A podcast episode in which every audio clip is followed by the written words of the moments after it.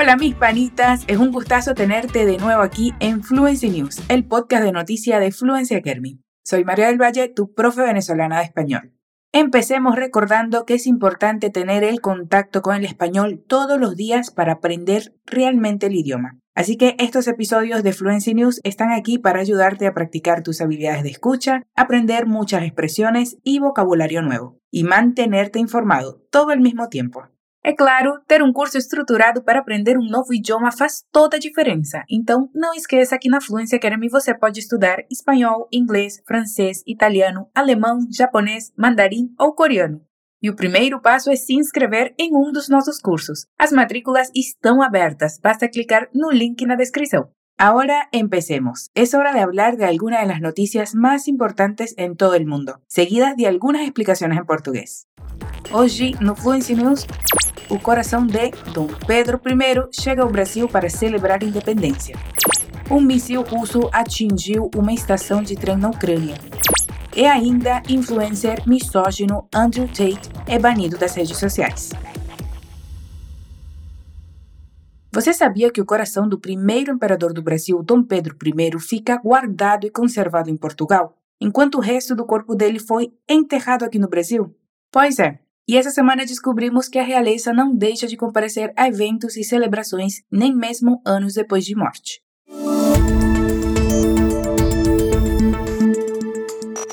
Conservado durante 187 años en un vaso y ahogado en formol, el corazón de Pedro I de Brasil, primer emperador del país y responsable de su independencia, suele estar bien encerrado en una iglesia de Oporto, ciudad de Portugal. Los restos de su cuerpo, sin embargo, se conservan en Brasil desde 1972, en la cripta del Monumento a la Independencia en el Museo de Ipiranga, donde se cree que el monarca habría gritado por la libertad el 7 de septiembre de 1822. La razón por la que el corazón está tan lejos del cuerpo es una petición escrita del propio emperador dejada como su última voluntad. Aún así, esta semana el corazón fue invitado a participar en la celebración de los 200 años de la independencia de Brasil y voló hasta Sudamérica. El órgano dio un paseo en el Rolls Royce presidencial, fue escoltado por los dragones de la independencia, subió la rampa del Palacio de Brasil e incluso se presentó en el escuadrón de demostración aérea de la Fuerza Aérea Brasileña al ser recibido con honores este martes en Brasilia. Su pequeño viaje dura hasta el 9 de septiembre, cuando el corazón debe volver a Portugal. Que loucura! Esse coração tá viajando mais que eu. Você percebeu que nessa notícia apareceu Suele? Mas quem é essa tal de Suele? não, não, não é uma mulher. Suele vem do verbo soler, que significa costumar. Ou seja, o coração do Dom Pedro costuma estar bem guardado em uma igreja de Oporto, em Portugal.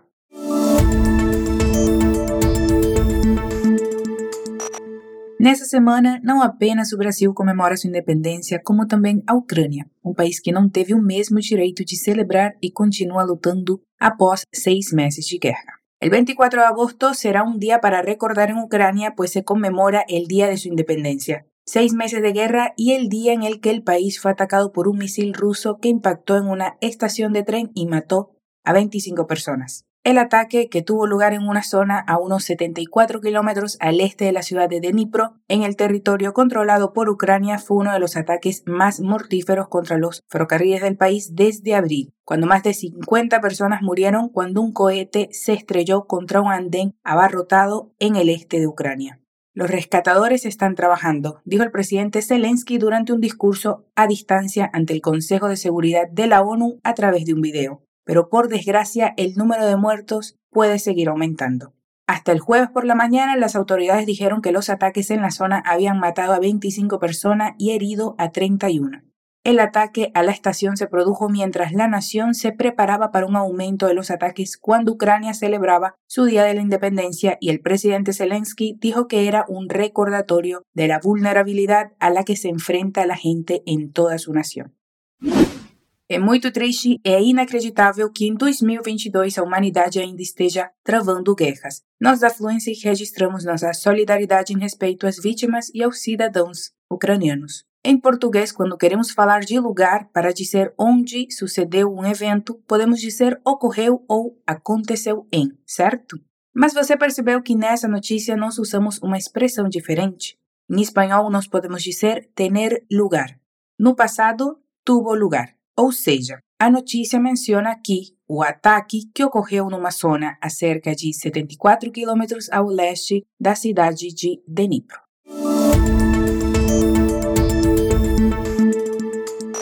A internet é um lugar muito legal. Por aqui se pode aprender, se divertir, se conectar com quem está longe da gente, se manter informado, mas a gente sabe que por aqui nem tudo são flores e da mesma forma que a internet pode fazer bem, ela também abre espaços para quem queira fazer mal. Mas dá uma olhada no que aconteceu essa semana. Tras una serie de clips de discursos de odio, misoginia, homofobia que se hicieron virales, el influencer Andrew Tate fue finalmente expulsado de las redes sociales. Andrew Tate es un ex kickboxer de 35 años, ex concursante de realities y actual podcaster, cuyos comentarios incendiarios contra las mujeres a las que compara con propiedades se han hecho virales en TikTok, Instagram y YouTube durante los últimos años. Incluso profesores de secundaria y bachillerato dicen que ha desbaratado por completo sus clases y que es responsable de un repunte del acoso sexual. Tras insinuar en un video que habría agredido sexualmente y golpeado a una mujer en el pasado, la policía inició una investigación. Poco después se trasladó del Reino Unido a Rumania, alegando en un video de YouTube ya borrado que ello se debía a que allí la policía es menos proclive a investigar las agresiones sexuales. Se le ha retirado de Facebook e Instagram por violar las políticas de Meta, tras las peticiones en línea de los activistas para que se elimine de la plataforma. De acuerdo con la política de Facebook sobre individuos peligrosos, Tate podría considerarse dentro de la categoría de nivel 3. TikTok también lo ha baneado y, más recientemente, YouTube. Sus investigaciones siguen en curso. Parece que internet não é mais tão terra de ninguém assim. As regras estão começando a ser cumpridas. Vejamos esse trecho da notícia. Incluso profesores de secundaria y bachillerato dicen que ha desbaratado por completo sus clases y que es responsable de un repunte del acoso sexual. Desbaratado, o que significa, Maria?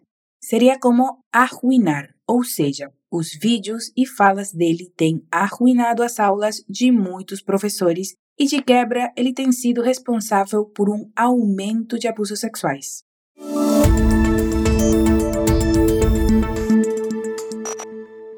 Eso es todo por hoy, pero no te preocupes, volveremos la semana que viene con más expressões, vocabulário e novidades.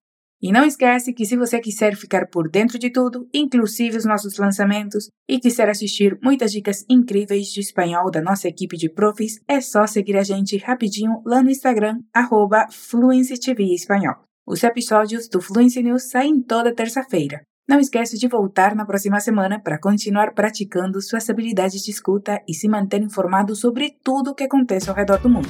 Aqui se despide tu profe Maria del Valle. Hasta pronto!